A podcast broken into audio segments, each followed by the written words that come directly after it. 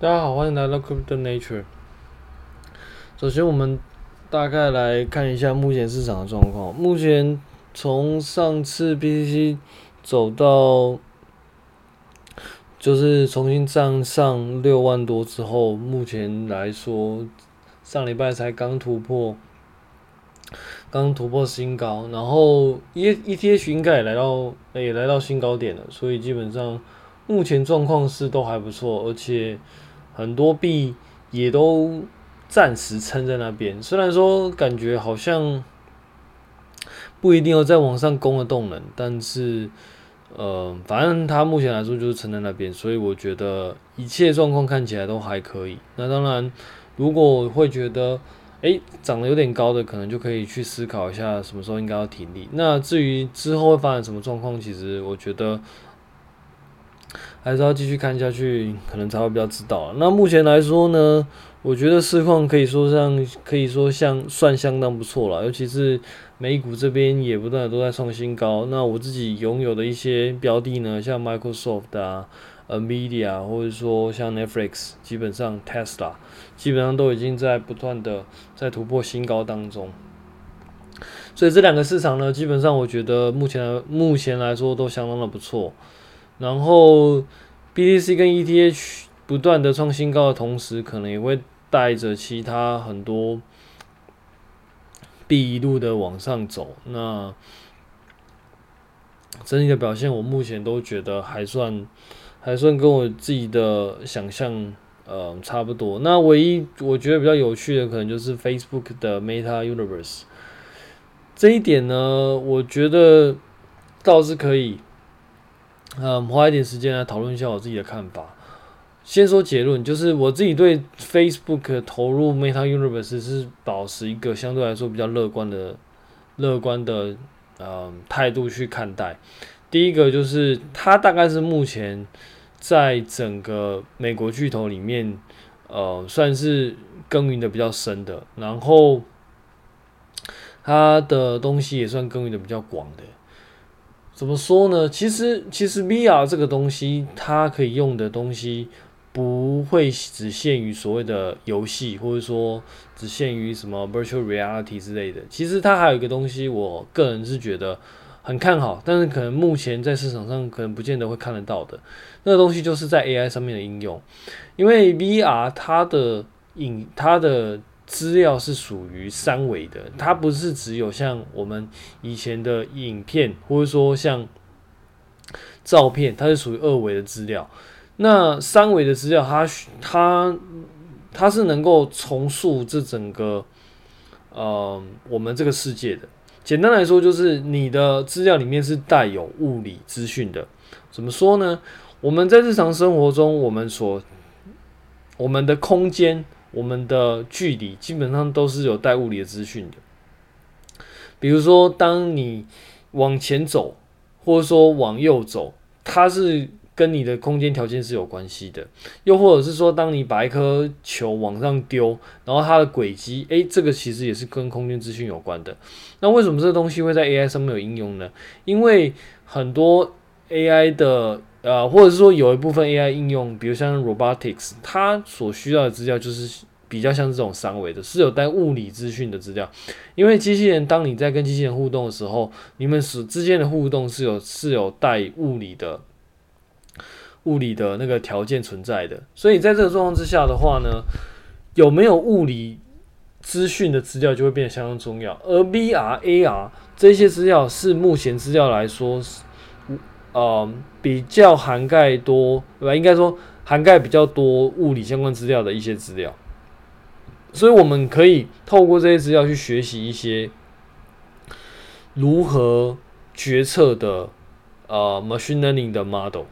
简单来说，就是比如说像我们讲最简单的就是扫地机器人，扫地机器人它透过那些 sensor 的资料，然后可以让自己。去在这空间，在这个房间，或者说在这个空间里面去定位，然后去知道，哎，我应该往哪里走，或者说哪里是尽头，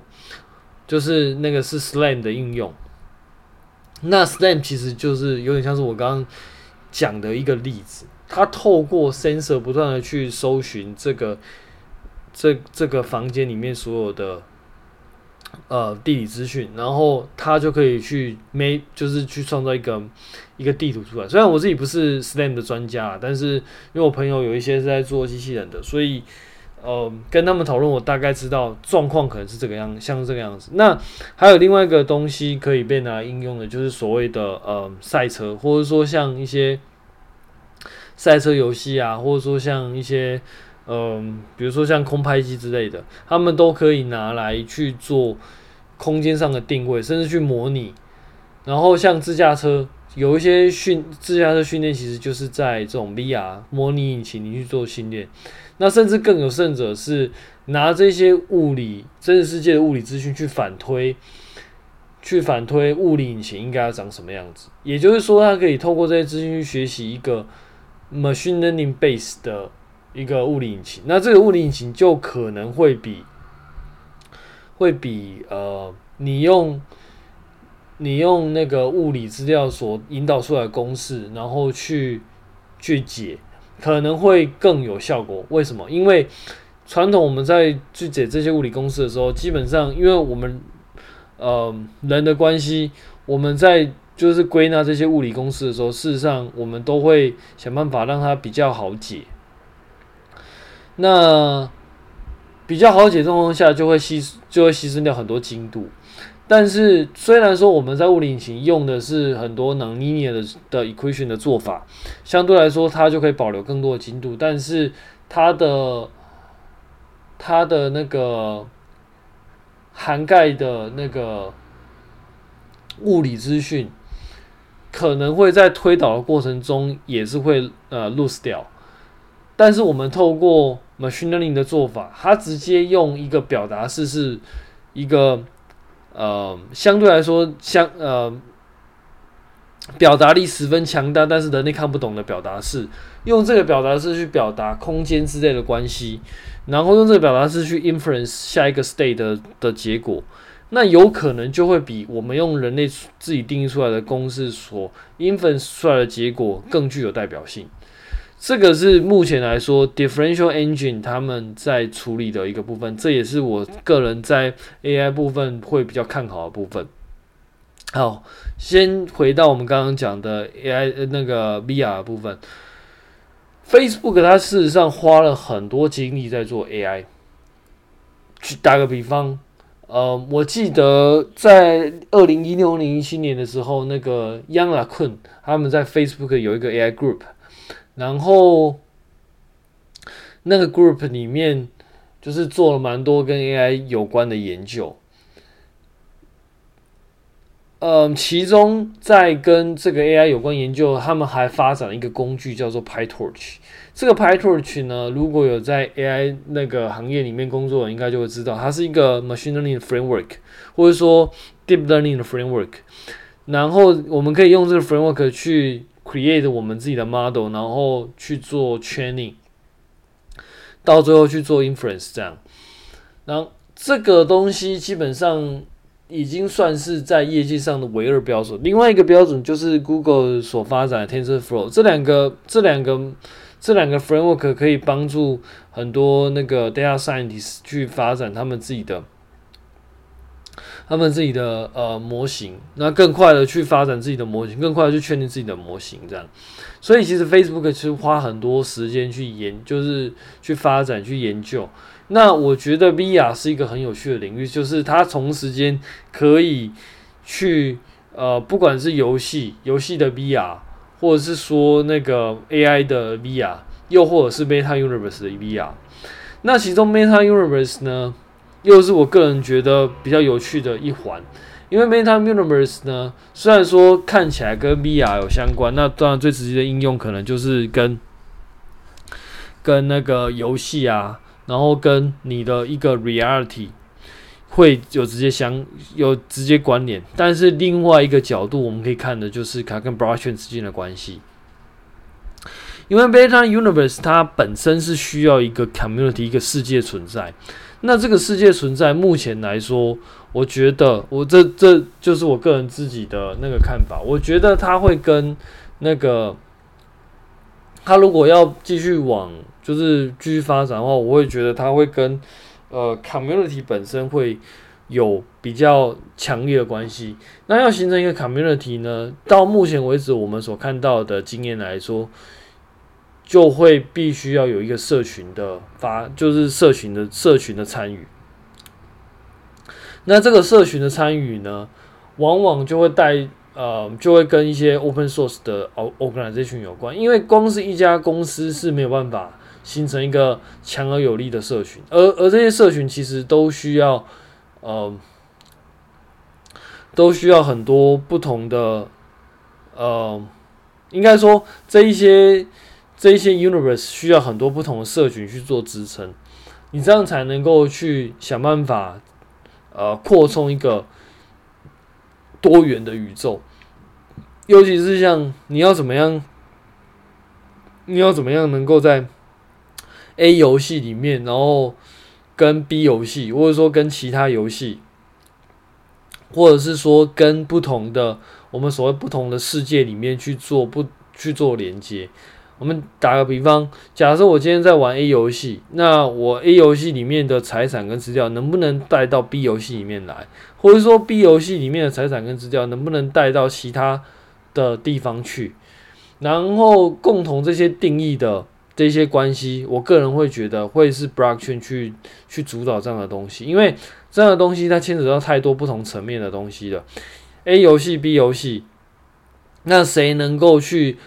呃，完美的去记录这整个游戏之间的关系。目前来说，比较没有争议性的，可能就因为你不管是哪一个，比如说 A A 公司开发的 A 游戏，跟 B 公司开发的 B 游戏，你不论是 A 游戏去做这件事情，还是 B 游戏做这件事情，其实都会导致你整个那个呃，大家不一定会想用，因为你 A 游戏可能就是。就是用 A 游戏的那个，可能对 A 游戏比较有利。可是 Blockchain 这样的东西，它等于是建立一个公用的平台，而这个平台是是 supervise 在一个 community 之下，而这个 community 是你可以去参与的。透过这样的方式，其实可能相对来说就比较不会有争议。那因为它是 decentralized 的，所以也比较没有办法有单一比较强大的，嗯。群体去控制它，应该说也会有其他的群体可以去互相做抗衡，不是说没有群体，一定会有群体。基本上，不管你不管你的机制设计的再怎么样的良善，再怎么样的良好，其实到最后都会有所谓群体出现。因为当你发现你的能量不够的时候，你可能就会找其他人，然后一起。然后当这些人越来越多、越来越多、越来越多的时候，他可能就会聚集成一股一一股强大的力量。那这。这强大力量可能就是群体。那当然，以往我们可以说这些强大力量可能是一间公司，可能是一间法人。如果到那个状况的话，那我们又回到 centralized 的的部分。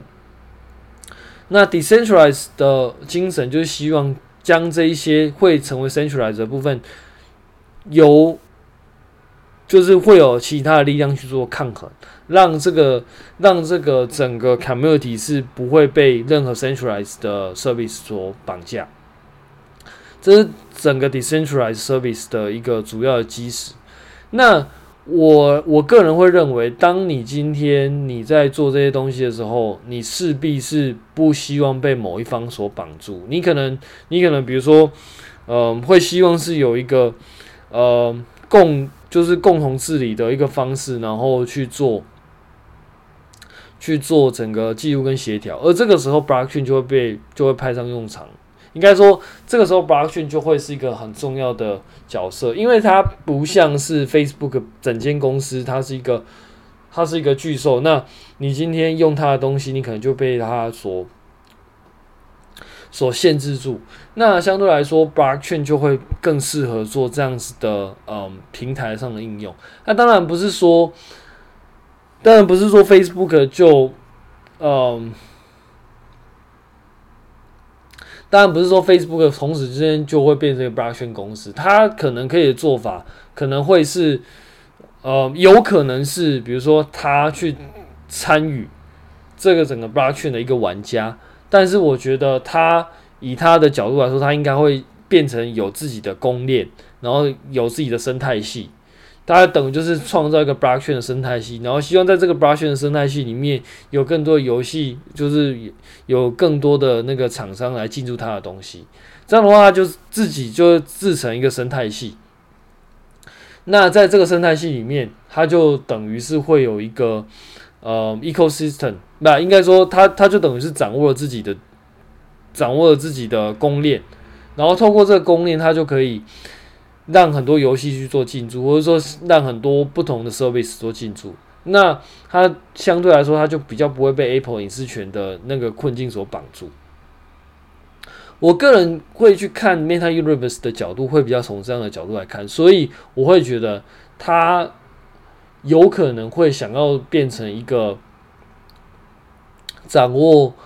呃 Blockchain 公链的一间公司，就像 Polka，或者说像就像那个嗯像那个 Solana 一样。当然，目前来说，我们只知道他有曾经有想要提出自己的货币，叫做 Z，诶、欸，应该是叫 Zebra 的样子。那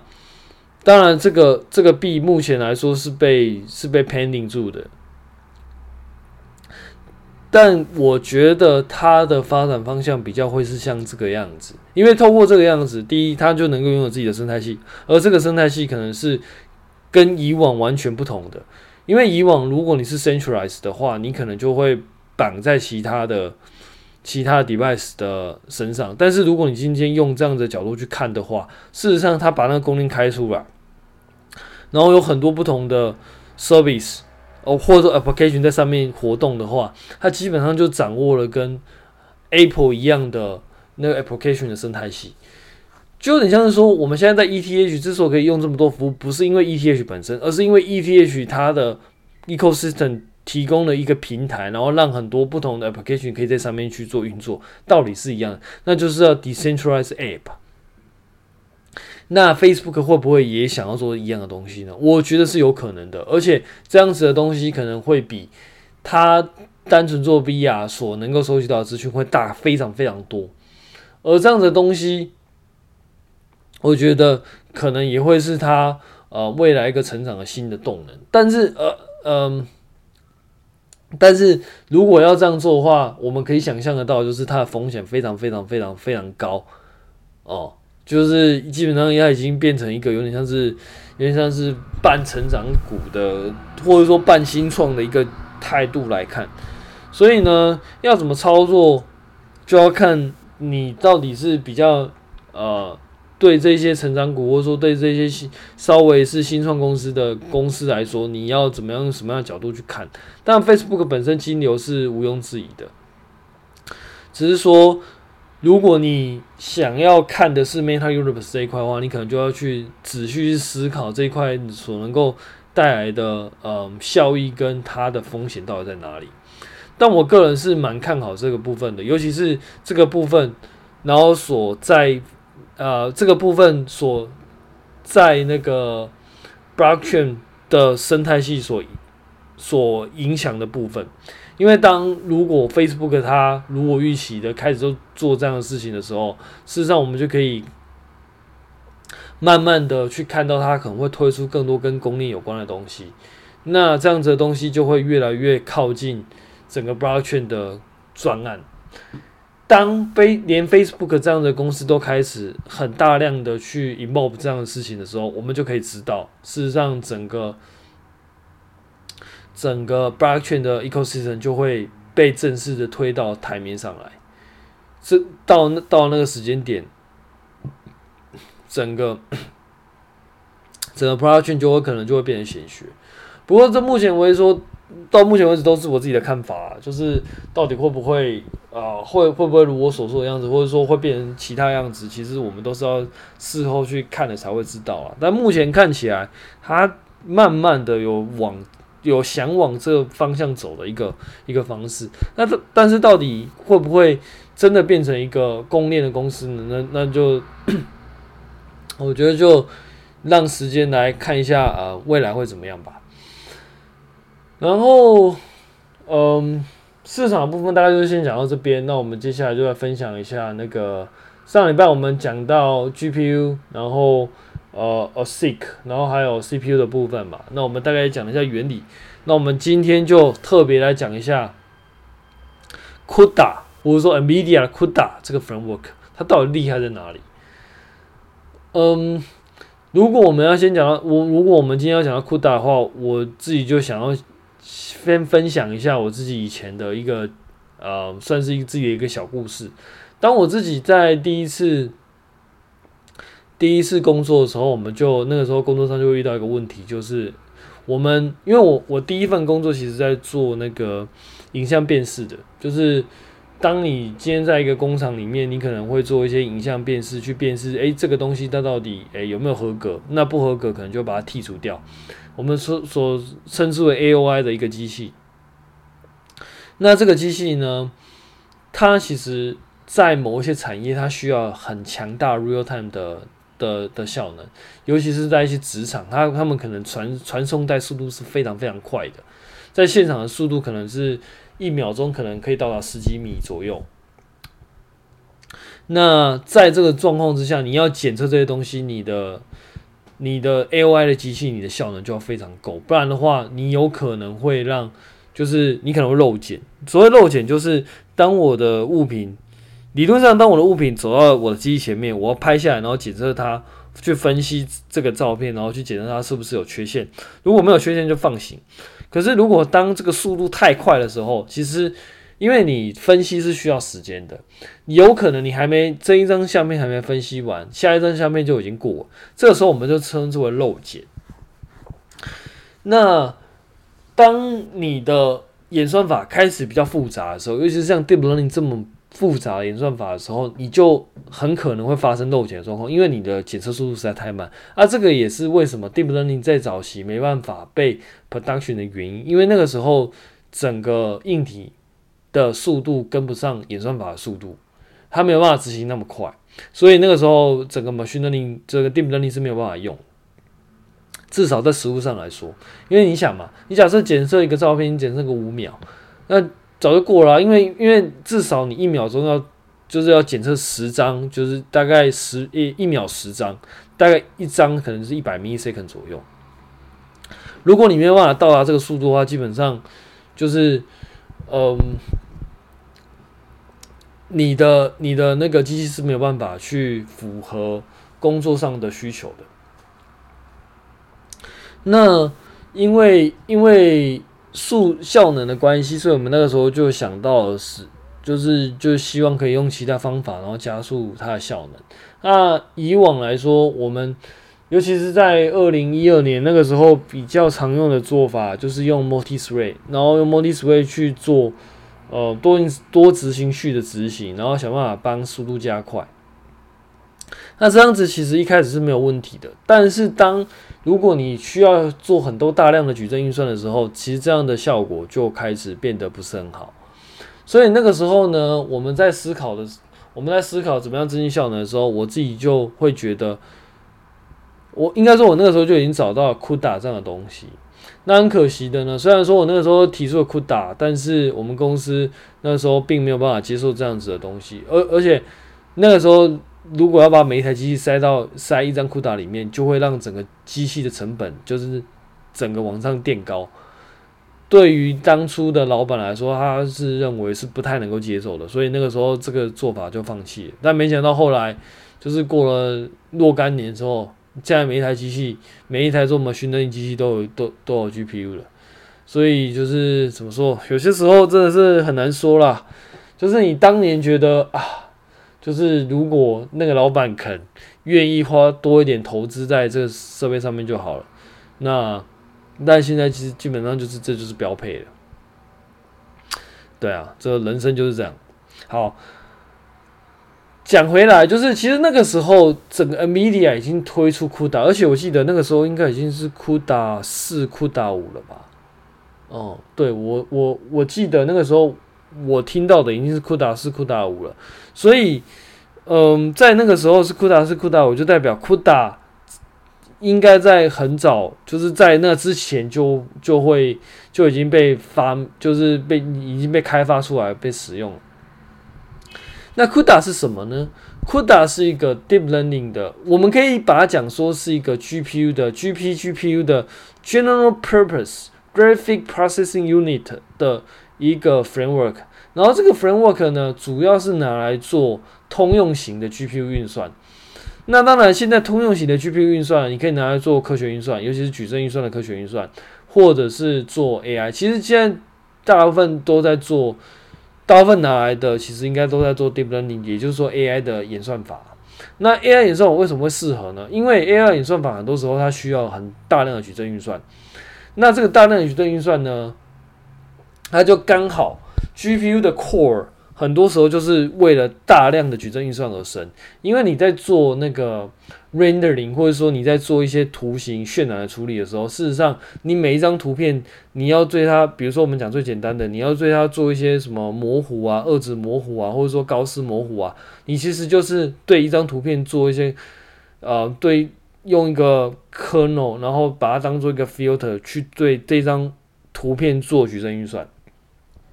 因为这个样子，所以整个 GPU 其实是非常适合做矩阵运算的。这也就是为什么它会把它称之为 General Purpose 的 Graphic Processing Unit 的原因。因为它让它原来是把它去特化去做图形显现，但是后来就是把透过那个架构专门去把它让它把矩阵运算就是发呃把矩阵运算的效能发挥到极致。但是因为矩阵运算的矩阵运算，你应该说，如果你要用 GPU 做矩阵运算，你唯一的方法就是只能写，啊、只能去，要么就是呃，你应该说在那个时候你只能写 GPU 的程式。那你怎么写 GPU 的程式呢？因为我们通常写的程式其实都是 CPU 才看得懂的，GPU 其实看不懂 CPU 的 code。那我们要怎么做呢？这个时候我们需要一个语言，这个语言其实就是 CUDA。那就是 GPU 的语言，那这个语言是由 NVIDIA 本身所定义出来的。那它的写法其实是蛮不直觉的，或者是说，它需要你对于整个硬体有深入的了解，你才有办法写出来。因为他在写 CUDA 的时候，首先你可能必须要。我我现在是大概讲了，因为我也我也不会真的去讲教你怎么在这个节目上教你怎么写 CUDA，那那其实那太难了，对。但是我大概可以跟你讲一下，呃，整个大致上的逻辑跟它的它它的那个嗯、大大致上的概念。首先你要针对于每一个每你你的资料去做切分，你要知道你的资料有哪一些到哪一些，就是比如说从呃，我我们换个比喻来说好了，就有点像是说，我们今天是 CPU 的话，就有点像是一个武林高手，他可以一打一打十，那他的个人战斗力很强，个人战斗力有三万，然后一个人可以打十个人，但是这是 CPU，但是这在 GPU 上面就有点像是是一千个人，然后每一个人的战力只有三十，但是他有一千个人，所以加起来也是三万。但是他因为他他有一千个人，所以他可以排兵布阵。因为虽然说一个人战力只有三十，但是他他可以把三十个人聚在一起，这样这个战力可能就九百。然后就是，那你这样三十个人三十个人聚在一起的话，可能就是变成三十队。然后然后最后九个人可能就就变成这三十队的这三十队再分成三大队，然后这九个人就是可能就当这三。这三大队的分别的队长跟副队长这样，然后你命令这些队长跟副队长，然后派与他们一些任务，然后这些任务呢就交给这些士兵去完成。那这些士兵可能就完成一个很简单的任务，比如说，呃，比如说第一纵队的第一方队，然后往前，然后往前刺，他就是往前刺，然后第二纵队可能就是往右刺，他就是每每每一秒往右刺，每一秒往右刺这样。透过这样很简单的东西呢，他就他就去完成你分配他的任务。那你你怎么分配他任务呢？你就是你在写 CUDA 的程式的时候，你就是必须要去将你任务做拆解，然后把它拆成一个又一个 task。然后你会，然后你接下来就是要去思考，就是说，诶，我哪个哪个团队，就是哪个兵，哪个兵可能就是里面 GPU 的一个 core，然后这个 core 呢里面可能会有很多 sub core，或者说很多一些 execution unit。这些 execution unit 就是有点像是你的兵，然后这些兵就是会负责帮你去做你呃想要让他做的事情，所以他在写程式的时候就会比 CPU 来的考虑更多所谓 task arrangement 的的的，事情，甚至你要自己去手动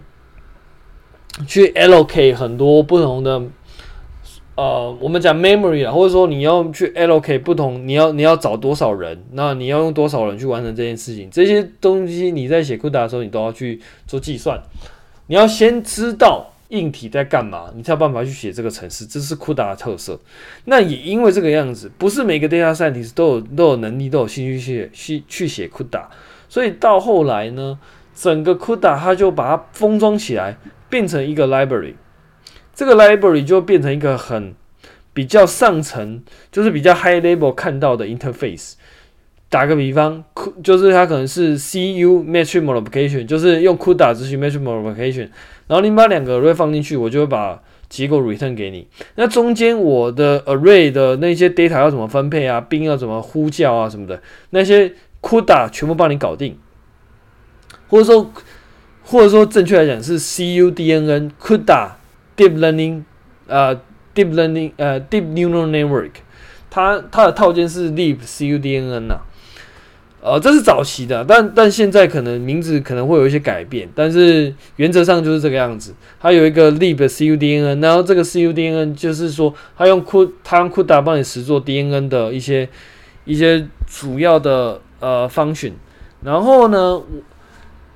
呃，Python 这边就是像 TensorFlow、PyTorch 这些 framework 呢，再去使用这些 CUDA 的 interface，然后所以。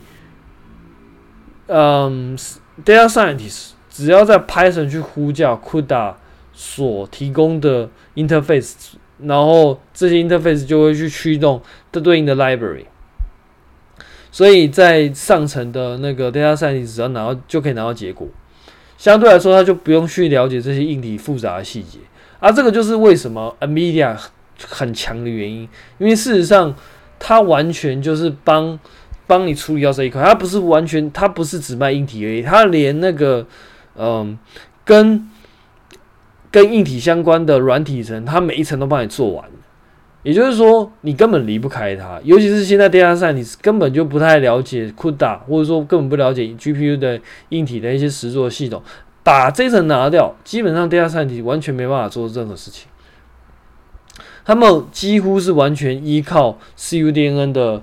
的。的效能才有办法去做一些 machine learning 的运算。那当然这，这其实不能够怪那个 data scientist，因为这就是这这就是分工啊。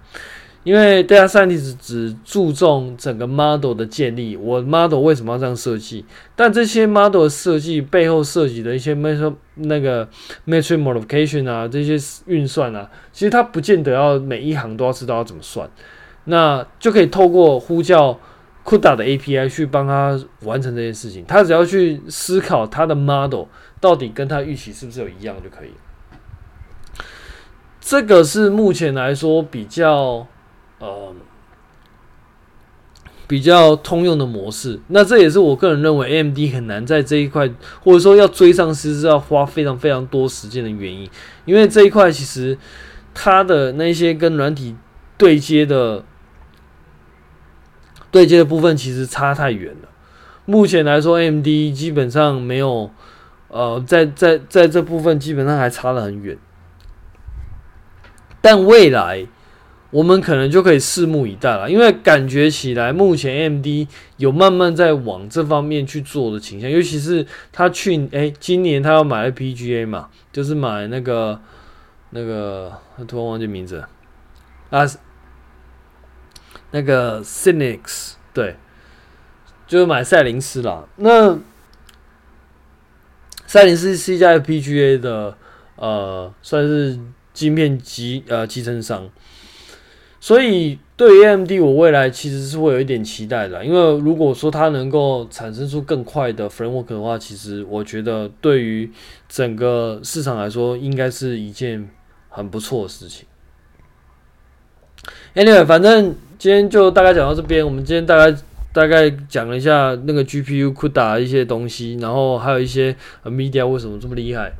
那其实这个呃，Media 它的 framework 除了用在 AI 上，它可以用在那个 data processing 啊，或者说一些 data center，或者说是一些那个嗯嗯数字模拟，比如说传统在制药的啦，制药你需要模拟啦。然后你还有什么大气模拟啦，还有什么那个物理模拟啦，其实你都会需要 CUDA 去做，去做那个，去做那个嗯 processing unit。然后更不用说 VR，VR 它有一些东西也是需要，也是需要 GPU 做运算。所以其实事实上就是可以想知，其实 Amedia 确实是一家非常强大的公司了。好，我们今天就大概先讲到这边，那我们下个礼拜见，拜拜。